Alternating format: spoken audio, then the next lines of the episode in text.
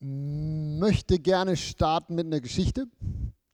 Eine wahre Geschichte habe ich so erlebt vor äh, einiger Zeit.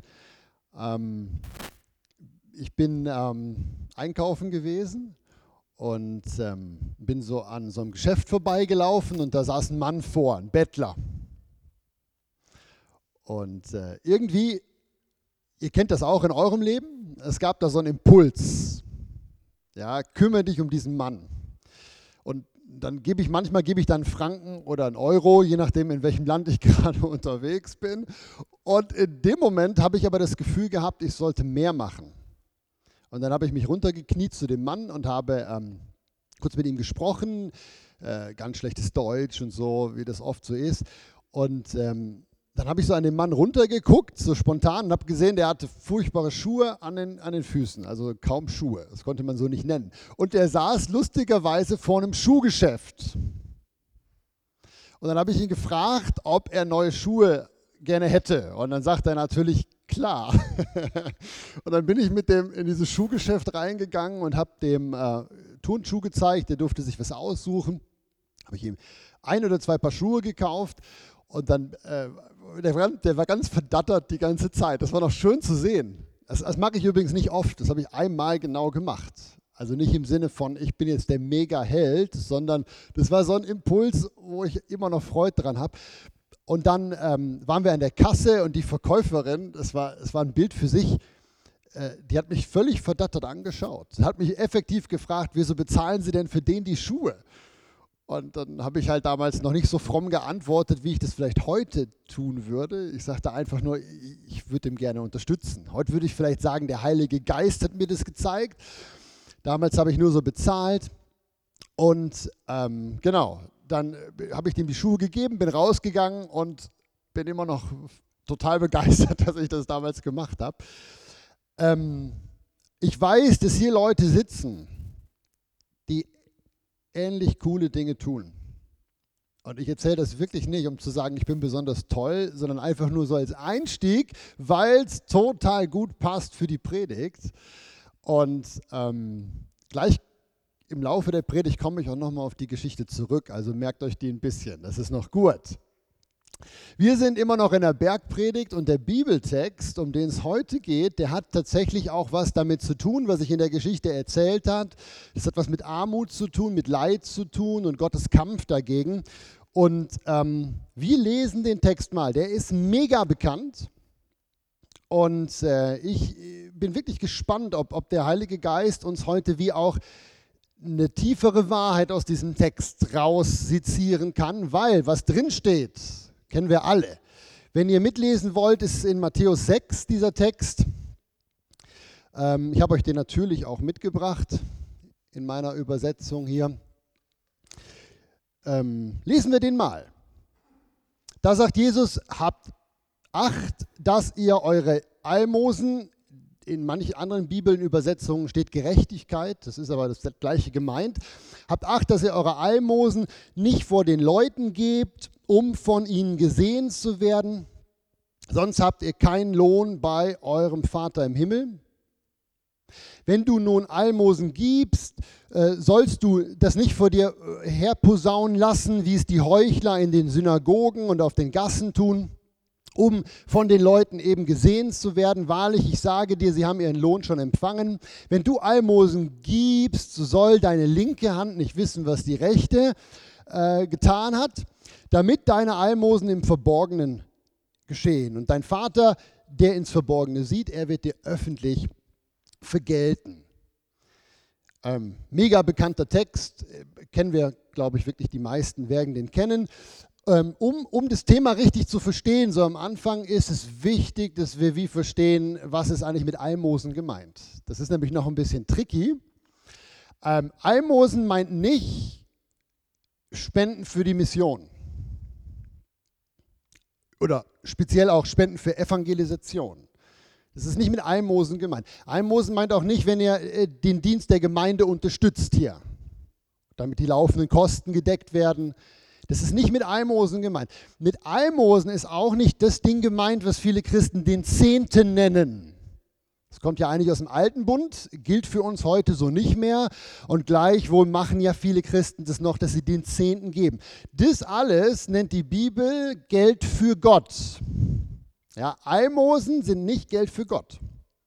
Almosen sind Geld für arme Leute.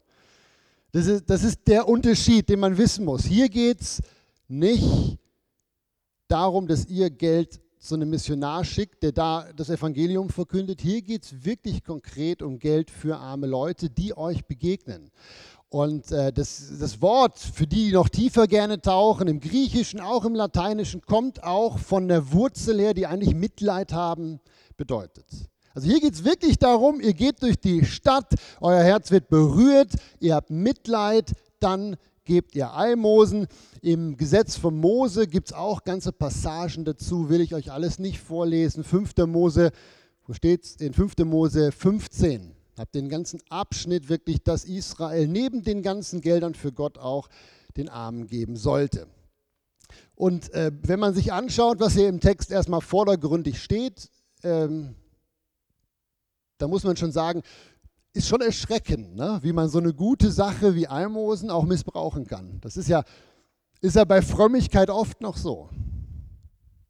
Frömmigkeit ist eigentlich in der Bibel was, ob es jetzt durch Almosen oder durch andere Aktionen ist, das kann ich mit richtiger Herzenshaltung machen und mit falscher. Und hier kritisiert Jesus vor allem, dass die Juden zu seiner Zeit, die haben das ganz viel mit, äh, mit falscher Herzenshaltung gemacht.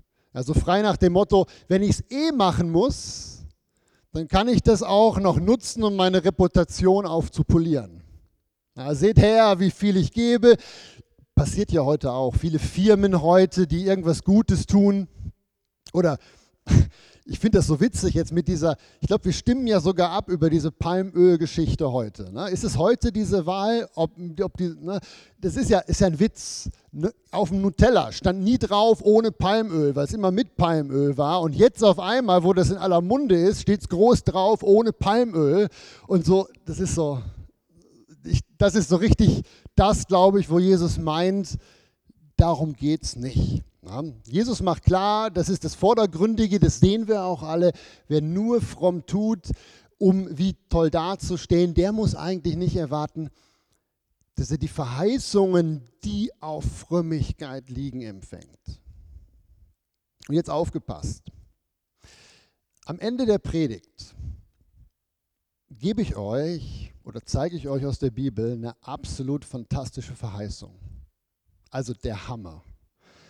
Damit schließe ich die Predigt ab. Das ist so ermutigend, kommt auch aus der Bibel, eine super Verheißung, unter anderem auch auf diese Sache, um die es hier im Text geht. Wenn wir Gott helfen, die Armut in der Welt, das Leid in der Welt zu bekämpfen, wenn wir Gott unterstützen da drin, dann gibt es ein ganz tolles Versprechen. Damit schließe ich ab. Aber bevor wir mit dieser Verheißung ähm, gleich schließen, möchte ich noch eine andere Frage stellen. Und zwar die Frage, wieso geht es hier überhaupt um Almosen? Wir sind ja in der Bergpredigt. Ne? Und ich habe euch ja jetzt schon zigmal gesagt, was ist eigentlich der Sinn und Zweck von der Bergpredigt? Wisst ihr das noch? Darum stelle ich jetzt die Frage.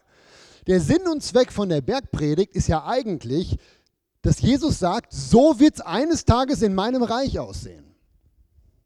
Ne, erinnert ihr euch? Ne? Die Prinzipien vom Reich Gottes. Und die Frage jetzt, die man sich hier stellen muss, ist, ja Jesus, wird es in deinem Reich denn noch arme Leute geben, dass du hier über Almosen sprichst? Ja. Die Antwort ist natürlich nein. Ich habe in der Vorbereitung noch ganz viele Verheißungen, gerade auch im Propheten Jesaja gelesen über das Reich Gottes. Wenn Jesus wiederkommt und sein Reich aufrichtet, wird es keine Armut mehr geben. Ja. Darum die Frage, was soll das hier? Und de, der Punkt ist eben, Jesus sagt ja nicht nur in der Bergpredigt, so wird es eines Tages aussehen, sondern, und das ist der wichtige Punkt für euch und für mich heute, er sagt auch, was könnt ihr jetzt schon tun, wo mein Reich Gottes noch nicht hundertprozentig da ist, was könnt ihr jetzt schon tun, damit es sichtbarer wird, auch jetzt schon, obwohl ich noch nicht hundertprozentig da bin. Und das ist der Grund. Ja, wir haben in der Vergangenheit ganz viele Sachen schon gehört. Feindesliebe zum Beispiel oder Vergebungsbereitschaft, all diese Dinge, die braucht es im Reich Gottes nicht mehr. Dann haben wir unseren neuen Körper, dann sind wir wie geheiligt, 100 Prozent. Aber solange wie das noch nicht ist, müssen wir Dinge tun. Und das ist eins dieser Dinge. Und darum heißt die Predigt, wie sie heißt. Ja, Gott möchte, dass wir sein Reich aufrichten, unter anderem damit, dass wir die Armut in unserem Umfeld bekämpfen. Und das wird unter anderem auch dadurch deutlich, wie Jesus seinen Dienst gestartet hat. Ja. Ich möchte euch die Dienstantrittsrede von Jesus ganz kurz vorlesen. Da zitiert er nämlich auch ein Wort aus dem Jesaja. Ich habe euch das auch mitgebracht hier. Beamt es gerade dran. Das ist, so hat Jesus seinen Dienst gestartet. Steht in Lukas 4. Ist noch spannend. Er zitiert hier aus dem Jesaja. Und der Lukas beschreibt es folgendermaßen. Er sagt, Jesus kam nach Nazareth, wo er erzogen worden war. Dann ging er in die Synagoge. Dort wird ihm die Buchrolle vom Propheten Jesaja gegeben. Und dann findet Jesus die Stelle, wo eben Jesaja 61, glaube ich, ist es, zitiert wird. Und dann sagt er: Der Geist des Herrn ist auf mir, weil er mich gesalbt hat, den Armen frohe Botschaft zu verkünden. Er hat mich gesandt zu heilen, die zerbrochenen Herzen sind er hat Gefangenen Befreiung verkündet. Er hat äh, den Blinden, dass sie wieder sehend werden, Zerschlagenen in die Freiheit zu setzen. Ich bin gekommen, um das angenehme Jahr, das Jubeljahr zu verkünden. Dann rollt er die Buchrolle wieder zusammen und dann sagt er, heute ist diese Schrift vor euren Ohren und Augen erfüllt worden. Ja. Und jetzt mache ich gleich einen kleinen Gedankensprung. Ich werde euch den aber genau ankündigen, dass der kommt. Von, von dieser Stelle her und auch von diesem Thema heute müssen wir einfach wie merken, wir Christen stehen in der Gefahr, den Dienst von Jesus und auch unseren Gemeindedienst zu reduzieren aufs ewige Leben. Als ob das Heil das Aller, Allerwichtigste ist. Und jetzt will ich nicht sagen, es ist nicht das Allerwichtigste, aber es gibt noch andere sehr, sehr wichtige Sachen. Und das sehen wir hier in der Dienstantrittsrede von Jesus. Jesus ist gestorben, um am Kreuz zu sterben. Das ist so. Aber er ist auch gestorben, um den Menschen in irdischem Sinne Hoffnung zu bringen und Perspektive zu geben. Und Reich Gottes wird auch da sichtbar, wo wir das tun. Jetzt. Gedankensprung. Ich habe euch gesagt, am Ende kommt die Verheißung, die darauf liegt, wenn wir das Reich Gottes in der Form aufbauen. Aber ich möchte jetzt wie noch ein Thema tiefer aus dem Text nehmen, weil vordergründig wissen wir ja eigentlich, was damit gemeint ist. Das Thema tiefer. Ähm, wieder eine Frage an euch. Jesus spricht ja hier vom Almosen geben. Wie hat Jesus eigentlich Almosen gegeben? Wie hat Jesus diesen Auftrag den er uns hier gibt, wird Jesus Almosen gegeben. Überlegt mal eine Sekunde. Also ich habe ich hab über die Frage nachgedacht, darum gebe ich die euch jetzt weiter.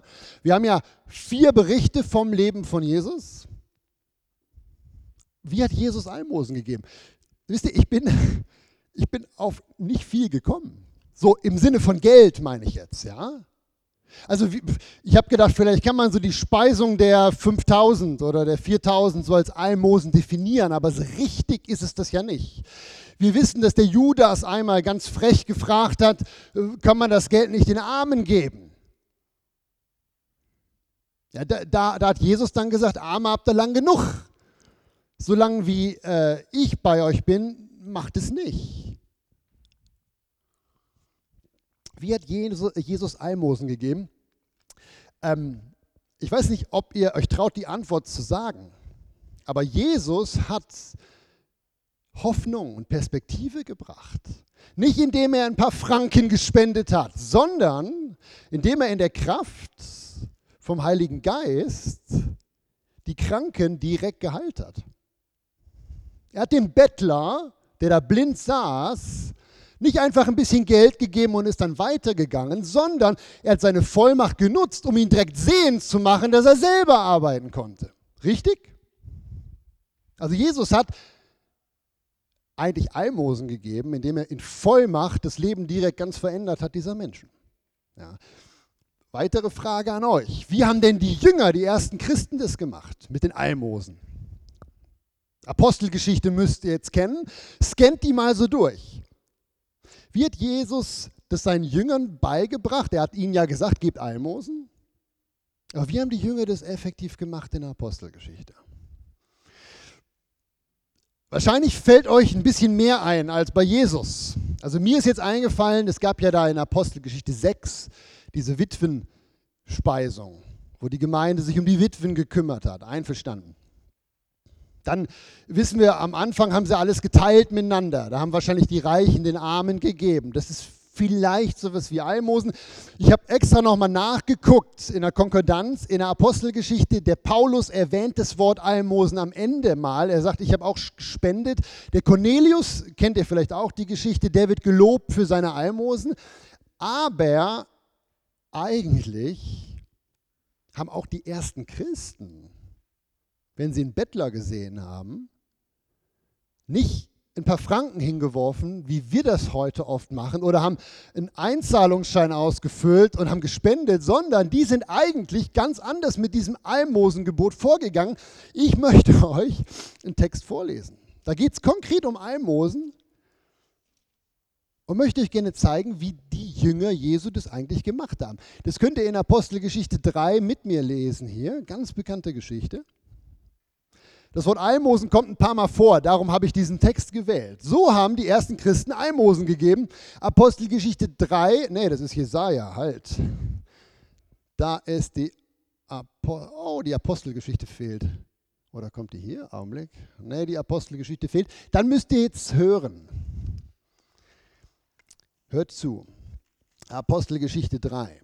Petrus und Johannes gingen aber miteinander in den Tempel hinauf. Und es wurde ein Mann herbeigebracht, der lahm war von Mutterleib an. Den brachte man täglich an die Pforte dieses Tempels. Und jetzt, um, um Almosen zu erbitten, sagt der Text. Jetzt Vers 3. Als Petrus und Johannes ihn sahen, der da saß, um Almosen zu betteln, da blickte ihn Petrus zusammen mit Johannes an und sprach sie uns an. Er aber achtete in der Erwartung darauf, Geld zu bekommen. Sie aber sagen, Silber und Gold haben wir nicht. Was wir aber haben, das geben wir dir. Im Namen von Jesus Christus steh auf und geh. Und dann greift der Petrus ihn so, zieht ihn hoch und dann sagt der Text ganz spannend, da wurden sogleich seine Füße und seine Knöchel fest. Er sprang umher und lobte Gott. Also, wenn wir uns fragen, wie haben das die ersten Christen gemacht nach Pfingsten, müssen wir sagen, die sind auch nicht einfach durchs Bellitz gegangen und haben Geld in die äh, Hüte geschmissen. Das ist lustigerweise exponentiell in dem Maße, wie die Jünger aufgehört haben, die Kraft Gottes in Wundern zu bringen, hat das mit dem Geld zugenommen. Umgekehrt so, das hat es abgenommen, das andere hat zugenommen. Ja. Ähm, ich möchte euch gerne einen Vorschlag machen. Ich möchte euch gerne den Vorschlag machen, Geld zu geben ist sicher nichts Schlechtes. Aber ich glaube, an den ersten Jüngern und an Jesus sehen wir, wir als Christen nach Pfingsten hätten auch noch was Besseres zu geben. Wir hätten mehr.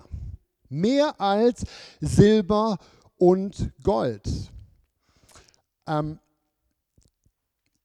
ich frage mich jetzt, also in der Vorbereitung hat mich das echt getriggert. Das ist übrigens ein neues Wort, getriggert, das habe ich von meinem Sohn gelernt. Es hat mich echt wie, wie nennt man das denn auf Hochdeutsch? Äh, es hat mich echt wie berührt oder umgetrieben, das ist es. Es hat mich wie umgetrieben. Was wäre gewesen, wenn ich das alles, was ich jetzt euch hier so weitergebe, und ich hoffe, ihr merkt so ein bisschen auch, dass ich ziemlich begeistert bin von dem, was ich predigen darf, was wäre, wenn ich das schon gewusst hätte damals vor dem Schuhladen? Wisst ihr, wo ich mich runtergebeugt habe und gesehen habe, der hat keine Schuhe und irgendwie, der war ja auch so dreckig und verletzt und der konnte auch nicht richtig laufen und so. Darum waren die Schuhe ja so abgewetzt. Was wäre, wenn ich dem Mann nicht nur Schuhe gekauft hätte? Was wäre, wenn ich den Mut, das Wissen oder die Kraft gehabt hätte zu sagen, im Namen Jesus steh auf und geh, such dir eine Arbeit und fang an, für deine Schuhe zu arbeiten. Weil das sehen wir bei Jesus. Das sehen wir bei den Jüngern. Ähm, ich weiß nicht, ob ich das wie transportieren kann. Es ist unglaublich faszinierend, so zu denken. Das Problem ist, dass ganz viele von uns so nicht mehr denken. Wir, uns, uns kommt gar nicht die Idee, dass man das ja so auch machen könnte.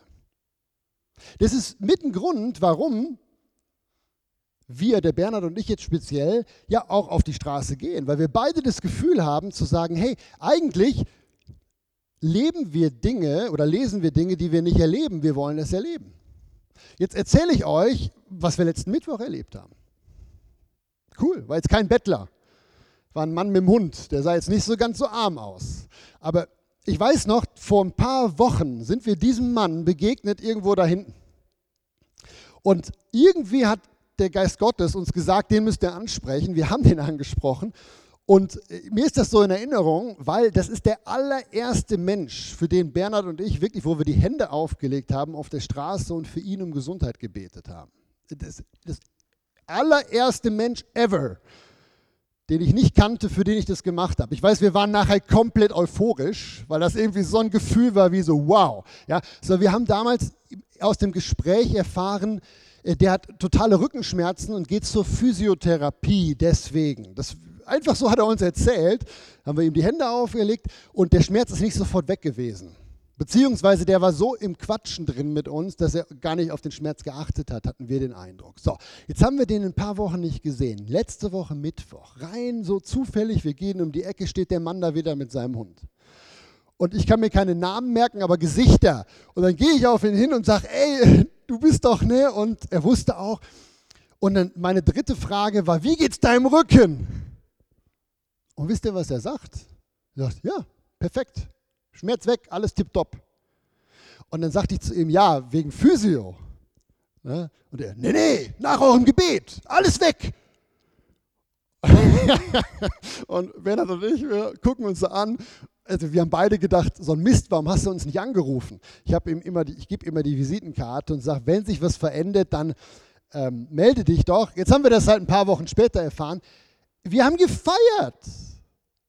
Wir haben gefeiert. Und darum, so ein bisschen so möchte ich euch gelustig machen.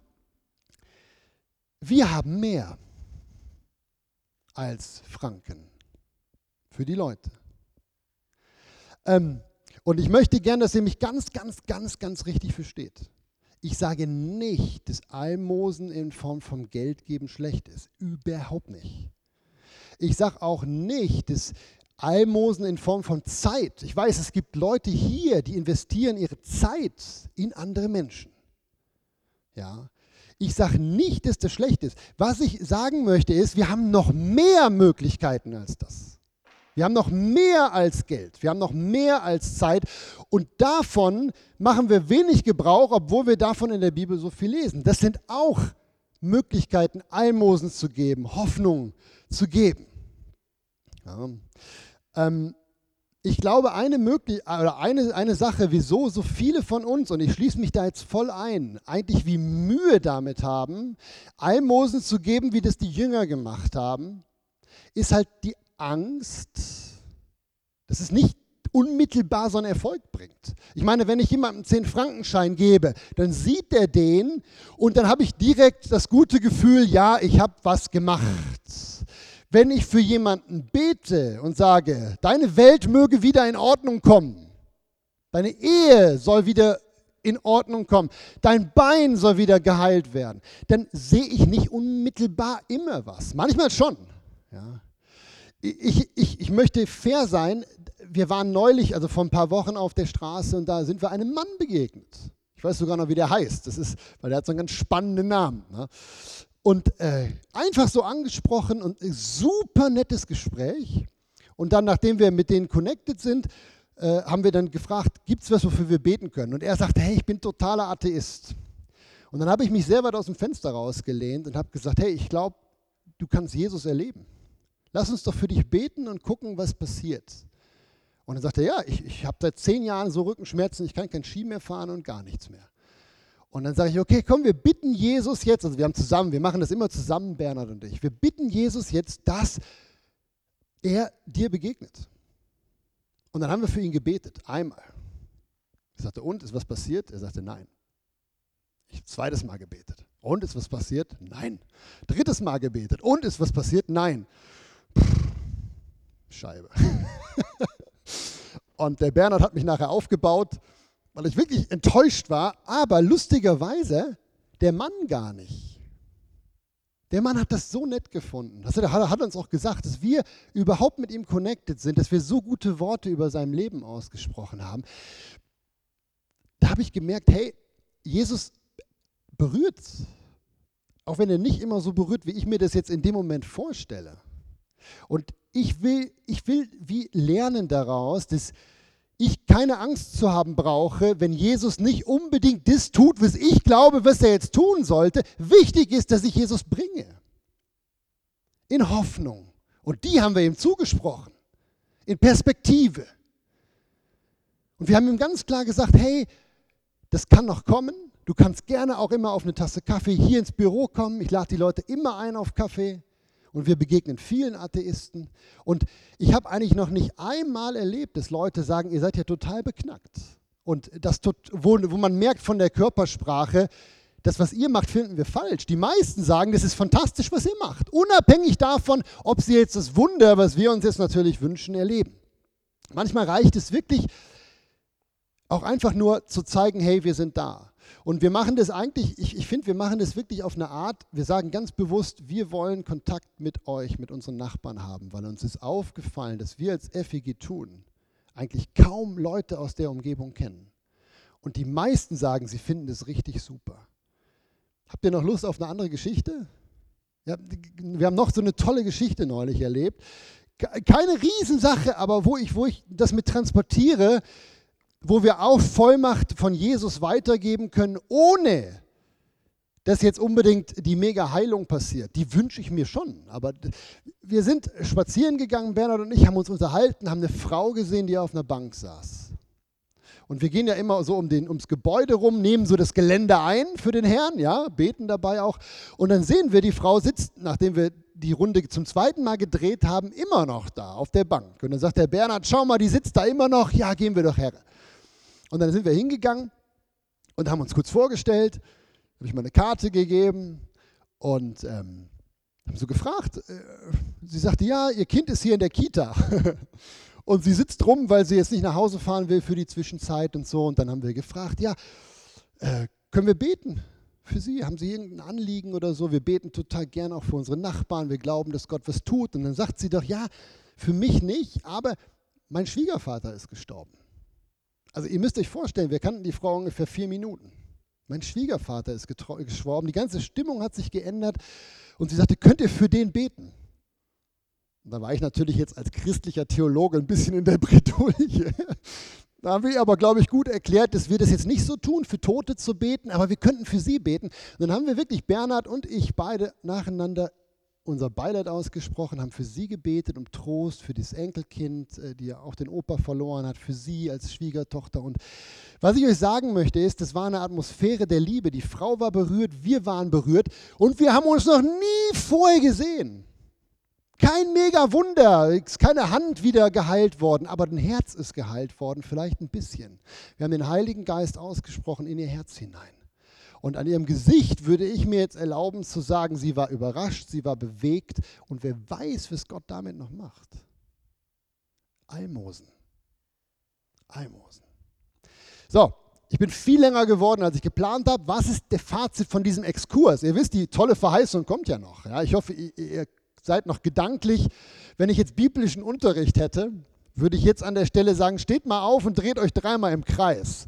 Oder Jana, dich habe ich dann öfter, ich habe euch dann gesagt, rennt einmal runter durchs ganze Gebäude und kommt wieder hoch, damit ihr ein bisschen Blut im Sauerstoff habt.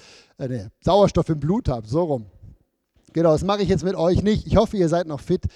Ich möchte mit diesem Exkurs, was Almosen noch bedeuten kann, möchte ich euch einfach wie gelustig machen.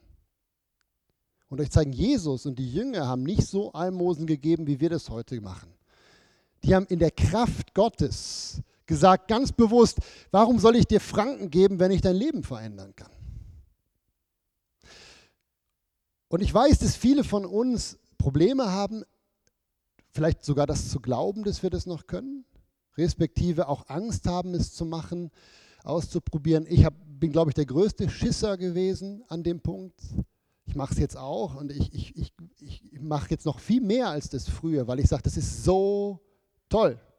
Ich möchte euch gelustig machen, ich möchte euch wie zeigen, ihr habt mehr zu geben. Das konnten die Leute früher vor Pfingsten nicht. Ihr könnt das. Ihr müsst nicht einfach Geld geben. Ihr könnt in der Kraft Gottes beten für die Leute. Und ich kann euch nur einladen, kommt mit uns auf die Straße, wenn ihr das wollt. Bernhard und ich planen im, im, im Ende der Sommerferien planen wir eine ganze Woche, wo wir nur hier auf die Straße gehen und für Leute beten. Äh, ihr seid herzlich eingeladen, euch da einzuklinken, auch im Hintergrund. Ähm, ihr könnt bei den Healing Rooms mitmachen, um das zu erleben. Ihr könnt aber auch einfach anfangen, Bücher zu lesen, was Gott tut. Auch in der Schweiz. Das macht so eine Lust auf mehr. Das reißt so raus aus der Lethargie des normalen Christentums, des normalen christlichen Seins. Und man merkt auf einmal, hey, es gibt so viel mehr und das ist so viel ähnlicher wie dem, was hier steht. Das macht einfach nur Spaß. Wenn ihr da was wollt an Literatur, dürft ihr gerne mit mir connecten. Wie gesagt, Almosen in Zeit und Geld ist trotzdem gut. Ja. So, jetzt kurzer Schluck noch. Geniale Verheißung, die darauf liegt, wenn wir Gott unterstützen im Kampf gegen die Armut. Darum, das war ja eigentlich das Thema. Kampf gegen Armut, Kampf gegen Leid in der Welt. Das ist unser Job, um das Reich Gottes aufzurichten. Und jetzt gibt es eine Verheißung im Buch Jesaja. Die fasziniert mich seit Jahr und Tag. Ja, die ist super und die spreche ich euch jetzt zu. Und bevor ich die jetzt mit euch lese, ganz kurz, da geht es ums Volk Israel in, diesem, in dieser Prophetie vom Jesaja. Ich glaube aber, dass das Prinzip für uns als neues Volk Gottes genauso gilt. In dieser Verheißung, die wir jetzt gleich lesen, geht es primär wirklich um Almosen geben im Sinne von Barmherzigkeiten teilen, im Sinne von Geld und Zeit. Warum geht es dann nicht auch ums Gebet in der Kraft vom Heiligen Geist? Das ist völlig klar, weil Israel das nicht konnte. Israel hatte den Heiligen Geist noch nicht. Da hatten das nur manche Könige und Propheten. Das ist der Unterschied. Darum, wenn ihr die die, die Prophetie jetzt gleich lest, diese, diese Verheißung, dann konzentriert euch nicht nur aufs Geld spenden. Darum geht es mehrheitlich da drin, sondern erweitert das in dem Sinne, wie ich euch heute gepredigt habe. Wir haben bessere Möglichkeiten, als nur Geld zu spenden. So, wenn ihr mitschlagen wollt, ist die, diese Verheißung steht im Buch Jesaja. Ich hoffe, dass ihr das lesen könnt. Es ist ein bisschen längerer Text, darum ist die Schrift kleiner. Jesaja 58. Hier geht es wirklich darum, wie sollen wir Frömmigkeit leben im Sinne von Gott, im Sinne von Jesus. Haben schon viel von gesagt, das ist eine krasse Verheißung. Ich lese die euch mal vor, lasst die auf euch wirken. So. Was ist Frömmigkeit? Jetzt gibt es hier die Antwort in Vers 7. Besteht echte Frömmigkeit nicht darin, dass du dem, dem Hungrigen dein Brot brichst und arme Verfolgte in dein Haus führst. Das, wenn du entblößt siehst, du sie bekleidest und dich deinem eigenen Fleisch, da geht es um die eigene Familie, und, die, und dich deiner eigenen Familienmitglieder auch nicht entziehst, dann wird dein Licht hervorbrechen wie die Morgenröte. Und deine Heilung, hier geht es um körperliche Heilung, deine Heilung wird rasche Fortschritte machen. Deine Gerechtigkeit wird vor dir hergehen. Und die Herrlichkeit des Herrn wird deine Nachhut sein. Dann wirst du rufen und der Herr wird dir antworten. Du wirst schreien und er wird sagen, hier bin ich. Wenn du das Joch, damit ist Lieblosigkeit, Gesetzlichkeit und all das gemeint, wenn du das Joch aus deiner Mitte hinweg tust, das höhnische Fingerzeigen, das unheilvolle Reden, wenn du dem Hungrigen dein Herz darreichst und die verschmachtete Seele sättigst, dann wird dein Licht in der Finsternis aufgehen, deine Dunkelheit wird sein wie der Mittag. Der Herr wird dich ohne Unterlass leiten und deine Seele in der Dürre sättigen und deine Gebeine stärken. Du wirst sein wie ein wohlbewässerter Garten und wie eine Wasserquelle, deren Wasser niemals versiegt. Und die aus dir hervorgehen, werden die Trümmer der Vorzeit wieder aufbauen. Du wirst die Grundmauern früherer Geschlechter wieder aufrichten und so weiter und so weiter. Das geht so weiter. Das ist jetzt die Essenz Hammer, oder? Hammer? Oder Hammer ist vielleicht das, neue Wort. Fantastisch. Ich stelle euch jetzt ein paar Fragen aufgrund dieses Textes. Möchtest du die Stimme Gottes gerne hören in deinem Leben? Ich nehme an, ja. Ne? Möchtest du, dass Gott deine Gebete erhört? Ich nehme an, ja. Ne? Möchtest du ein Leben in Fülle und Kraft? Ja, natürlich wollen wir das. Wollen wir ja alles. Ne? Möchtest du, dass Gott konkret dein Leben leitet? Am besten direkt in deine Berufung hinein? Ja, wollen wir auch. Möchtest du eine starke und gefestigte Seele haben? Ja, wollen wir auch. Ja. Genau. Möchtest du Heilung? Das Wort im Hebräischen meint körperliche Heilung. Möchtest du ein gesundes und langes Leben führen, bis dann irgendwann der Tag deines Todes natürlich kommt. Das gibt es nicht anders, kommen wir nicht drum rum. Aber möchtest du Gesundheit? Das ist hier eine Verheißung. Möchtest du dich fühlen wie ein bewässerter Garten? möchtest du sein wie eine Quelle, die anderen Leben bringt? Alles Worte aus dem Text, ihr merkt das, ja. Möchtest du, dass die Herrlichkeit Gottes in deinem Leben sichtbar wird? Nehmen wir an, da sagen wir auch nicht nein. Dann haben wir konkrete Anweisungen. Ganz konkrete Anweisungen. Und es ist wie kaum zu fassen, dass es hier nicht darum geht, zu evangelisieren. Nur. Und nur zum Sagen, wenn Bernhard und ich mit Leuten draußen reden, wir reden immer über Jesus. Wir reden immer davon, dass es mehr gibt, wenn sich die Möglichkeit ergibt. Also das eine geht ja Hand in Hand. Aber hier geht es eigentlich darum, teil dein Herz mit Leuten, die keine Perspektive haben, teil dein Geldbeutel mit Leuten, die keine Hoffnung haben, gib, was du geben kannst in der Kraft von Gott, dann geht es richtig ab in deinem Leben. Ja. Und es gibt so viele Möglichkeiten, das zu tun.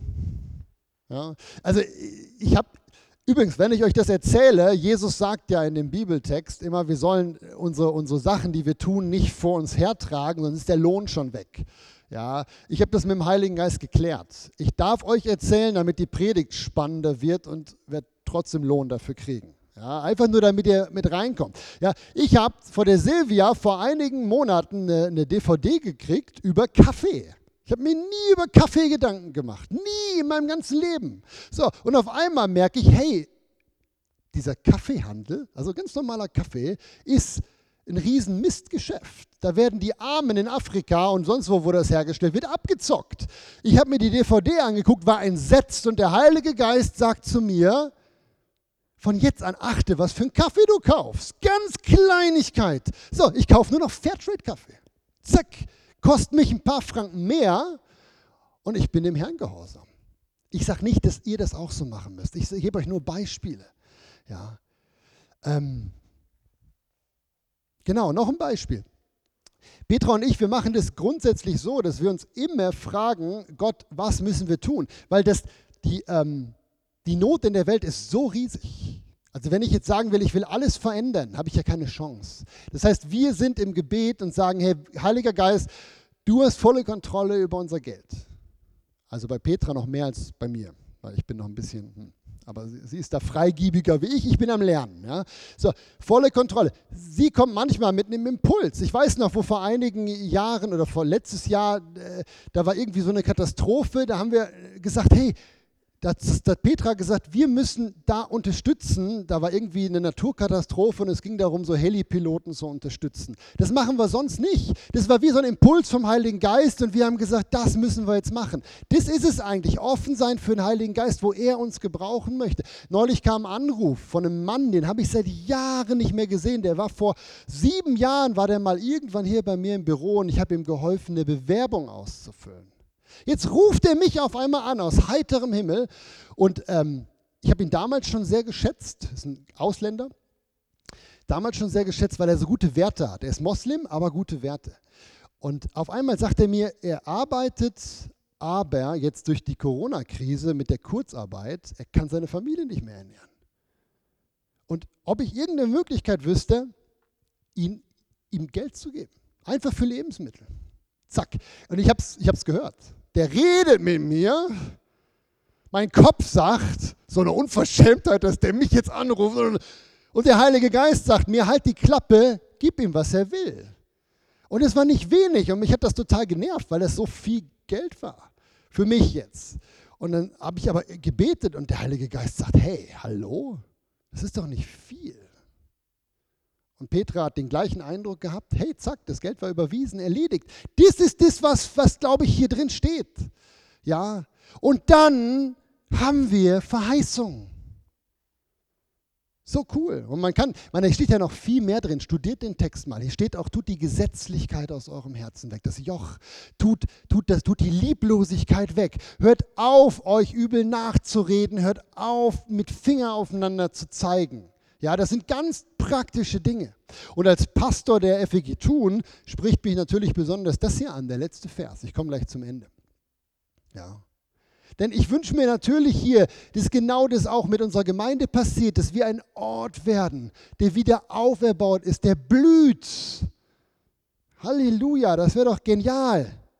Ja, ich habe euch schon erzählt, das mache ich jetzt alles nicht mehr, weil es so lang geworden ist. Ich habe euch erzählt von dieser Vision, die ich hatte, dass wie das Feuer des Herrn auf diese Bethelkapelle fährt, die Türen aufspringen und das Feuer rausgeht in die Stadt. Das habe ich vor zwei Jahren habe ich das gesehen im Gebet. Dieser Ort ist wie dieser Ort eigentlich ist Programm Bethelkapelle. Das ist der Ort, wo die Herrlichkeit sichtbar wird. Ist doch genial. Ich lebe für die Vision. Ja. Was können wir tun? Ich habe euch so viel erzählt. Lasst uns anfangen, die falsche Frömmigkeit wegzutun. Lasst uns anfangen, uns vom Heiligen Geist leiten zu lassen. Lasst uns anfangen, einfach die Gäste, die kommen, mit Liebe zu überschütten. Lasst uns ein Ort sein, wo nicht übel nachgeredet wird, sondern wo Liebe fließt. Und wenn wir die nicht haben, dürfen wir uns die schenken lassen vom Heiligen Geist. Wenn ihr mehr, wenn ihr Wunder erleben wollt, außerhalb eurem jetzigen schon erleben, ihr seid eingeladen, mit uns auf die Straße zu kommen. Wir beten für Kranke. Das ist toll. Da passiert immer wieder was Cooles. Ich möchte euch zeigen, dass wir als Gemeinde unglaubliches Potenzial haben, unglaubliche Verheißungen haben, wenn wir uns darauf einlassen wollen. Und jetzt nehmen wir uns eine Zeit der Stille, wo ich euch so ein bisschen auch euren Gefühlen überlasse. Ich hoffe, ich konnte sie ein bisschen oh, triggern, dass der Heilige Geist jetzt gekommen ist. Und ähm, ladet den Heiligen Geist ein, euch zu verändern, uns zu verändern, wirken zu lassen. Und dann hören wir ein, zwei Minuten das nächste Lied dann. Amen.